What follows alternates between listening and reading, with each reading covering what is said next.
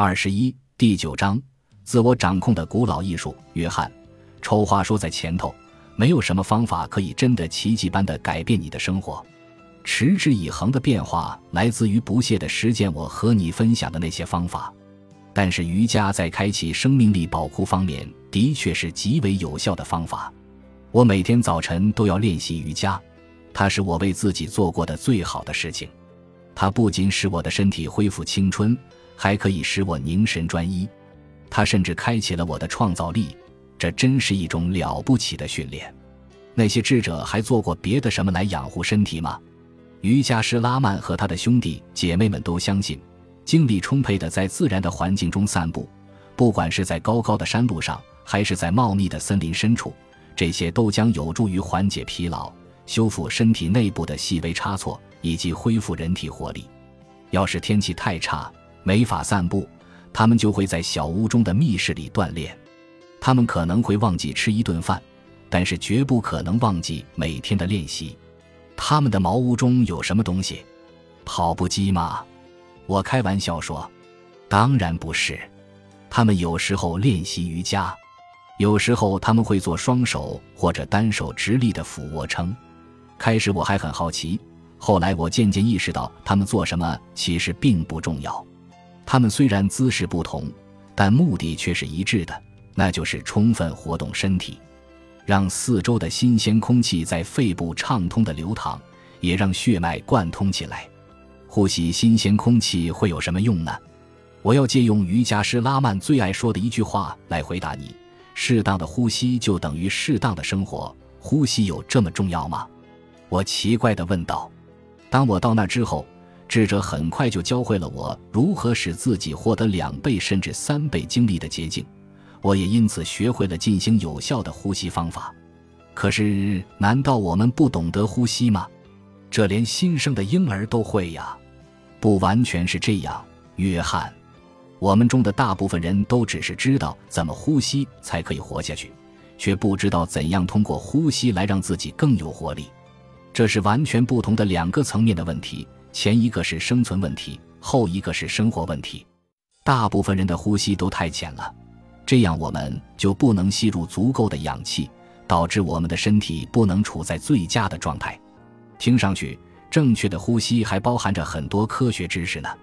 确实如此，那些智者是这样对待呼吸的：通过有效的呼吸，吸入更多的氧气，释放体内储藏的精力，从而达到活力收放自如的自然状态。好啊，那么我应该从哪里开始呢？事实上非常简单，每天两到三次，花一二分钟来深呼吸，使空气能够深深的渗透到你身体内的每一个细胞。我怎么才知道自己的呼吸变得有效了？嗯，当你使用正确呼吸方法的时候，你的腹部会稍稍鼓出来一点，这个迹象说明你开始从腹部呼吸了，这就很好。现在试试看，嗯，挺不错。瑜伽师拉曼教我的一个方法是，把双手扣在肚子上，感受起伏。如果我吸气的时候肚子鼓起来了，我的呼吸技巧就算是达标了。真有趣呀！如果你喜欢这个方法，那么就一定会爱上活力生活法的第三个招式。朱利安说：“是什么呀？那就是生命滋养法。”在我做律师的那些日子里，我每天的食谱都是固定的，主要是牛排、油炸食品，还有其他形形色色的垃圾食品。虽然我总是在城里最好的餐馆吃饭，可还是感到身体里面塞满了垃圾。那时候我并不特别清楚，这就是让我感到不愉快的主要原因之一。真的吗？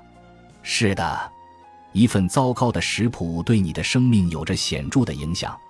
它抽干你的脑力和体力，它影响你的情绪，还会扰乱你的逻辑能力。瑜伽师拉曼是这样说的：“你在滋养身体的同时，就是在养育心智。”那么，我猜你改变了食谱了。我已经彻底改变了自己的餐饮习惯，比如我从来不喝有色素与人工添加剂的饮料，也不再光顾快餐食品店。不久之后，控制饮食的效果就出现了。我的感觉和相貌发生了令人惊异的变化。以前我总是以为我之所以那么死气沉沉，主要是因为工作中的压力和疲劳，而且上了年纪以后，身体渐渐不中用了。到了喜马拉雅山上，我才发现我的昏睡懒散，其实是因为自己给身体内注入的动力燃料实在是太低劣了。那些智者靠吃什么东西来保持青春和愉快呢？吃新鲜的食物。他的回答很简明。啊，答案就是新鲜的食物。他指的就是没有死去的东西。说说呀，朱利安，哪些东西属于新鲜的食物？我急躁地问他。说的简单点，所谓的新鲜食物，就是在自然当中吐故纳新的食物，是通过太阳、空气。土壤和水之间的相互作用中而产生的。我要告诉你的是一种蔬菜食谱，只要你能保证在盘子里堆满蔬菜、水果和谷物，然后就可能长命百岁。真的有可能吗？生活在喜马拉雅山顶的大部分智者都已经有一百多岁了，而且看不出有任何衰老的迹象。就在上个星期，我在报纸上读到了一篇报道。大体说，一群人生活在中国东海冲绳群岛中一个小岛上。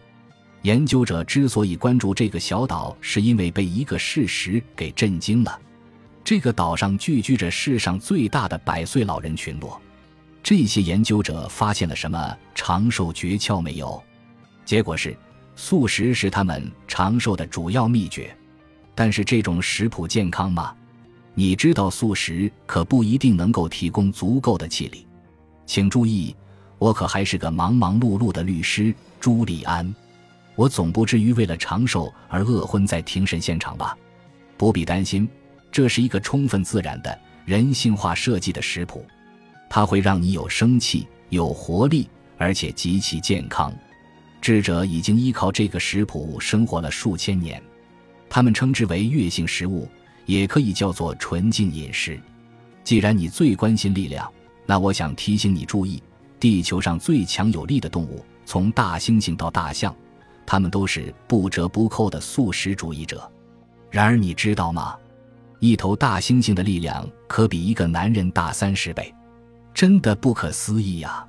谢谢你告诉我这则趣闻。看，智者并不是走极端的人，相反，我们现代人却是常常执迷不悟。智者所有的智慧都建立在一条古老的法则上，那就是生活适度，做事中庸。因此，如果你喜欢吃肉，当然还可以继续吃，智者也不会阻拦你。只是你要明白一点，你是在吞下已经死去了的东西。如果可以，尽量少吃红肉，因为红肉很难消化。你的消化系统在整个身体里面是消耗能量最多的部分。非常有价值的精力就这样被肉类食品毫无必要的消耗掉了。你有没有这样的体验？当你中午吃了一份牛排大餐之后，你很快会觉得自己的嘴巴里充满了不洁的味道，不断的打饱嗝。接下来你就会觉得昏昏欲睡，整个人好像梦游一样。确实如此，我承认，每次午饭前我会因为饥饿而头昏脑胀。而饱餐一顿后，我又会因为吃得太饱而昏昏沉沉。就这样，每天上午的十一点到下午两点都是我工作效率最低的时候。朱利安同情地看了看我，我想他一定联想到我在午饭后睡眼朦胧的丑态。他接着说：“难道你没有发现我目前的变化吗？建议你给自己的能量标准做个对比，在吃完一份牛排和一盘色拉之后，你的感觉一样吗？”如果你不希望一下子就变成一个地地道道的素食主义者，那么至少要在每顿饭里加一道色拉，用水果代替甜点。即便这一点微小的改变，也会为你的生活质量带来巨大的改变。看上去并不是很难做到。我回答他：“我早就听说过很多关于素食食谱具有巨大能量的说法。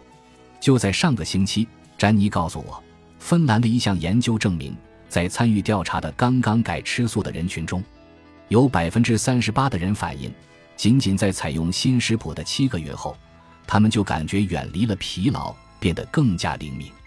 我应该在每顿饭里都来一盘色拉，尤其一想到你神采奕奕的样子，朱利安，我甚至决定把色拉当饭吃。朱利安轻轻地笑了起来，然后非常诚恳地告诫我：“你可以用一个月的时间来尝试，而后就可以自己来判断效果。相信你会感到显著的变化。”好吧，如果他对智者好处多多的话，那肯定也会给我带来一大堆好处。我向你保证，我准备试上一试。这听上去并非漫漫无期。不管怎么说，每天晚上都是烤肉和煎饼，我早就吃腻了。如果我已经成功的让你接受了滋养生命法，那么我想你一定会喜欢第四个方法。你的学生还在虚心倾听呢。第四招被称作扩展知识法，它是一个关于终身学习，为了给自己和周围的人造福的理念。听起来好像那句老话：“知识就是力量”，是不是？它的内涵更加丰富。约翰，知识不仅仅是潜在的力量。因为力量是显而易见的，而你必须进入实践的层面。大部分人在特定的情况下，或者在生活遇到困难时，都明白应该怎么去做。问题在于他们不是天天都这样，没有在使用知识和实现梦想方面持续的加以努力。扩展知识法的宗旨就是成为生活虔诚的学生，而更为主要的是。他要求你把教室里学到的知识顺利地应用到现实生活中去。瑜伽师拉曼和其他智者是怎样应用这个方法的？在日常使用中，他们有很多辅助的方法可以和扩展知识法配套使用。最重要的一个技巧也是最简单的，今天你就可以开始试一试，不会花很多时间吧？朱利安颔首微笑。我和你分享的这些策略。方法和小技巧都会使你变得比以前更加能干、更加高效。不要捡了芝麻丢了西瓜。想一想那些说自己太忙，顾不得在电脑上备份文件的人吧。一旦他们的机器出了意外，几个月以来的重要工作都将毁于一旦，他们就会捶胸顿足，遗憾自己为什么没有每天花一点点时间去保存文件。你明白我的意思了吗？本集播放完毕，感谢您的收听，喜欢请订阅加关注，主页有更多精彩内容。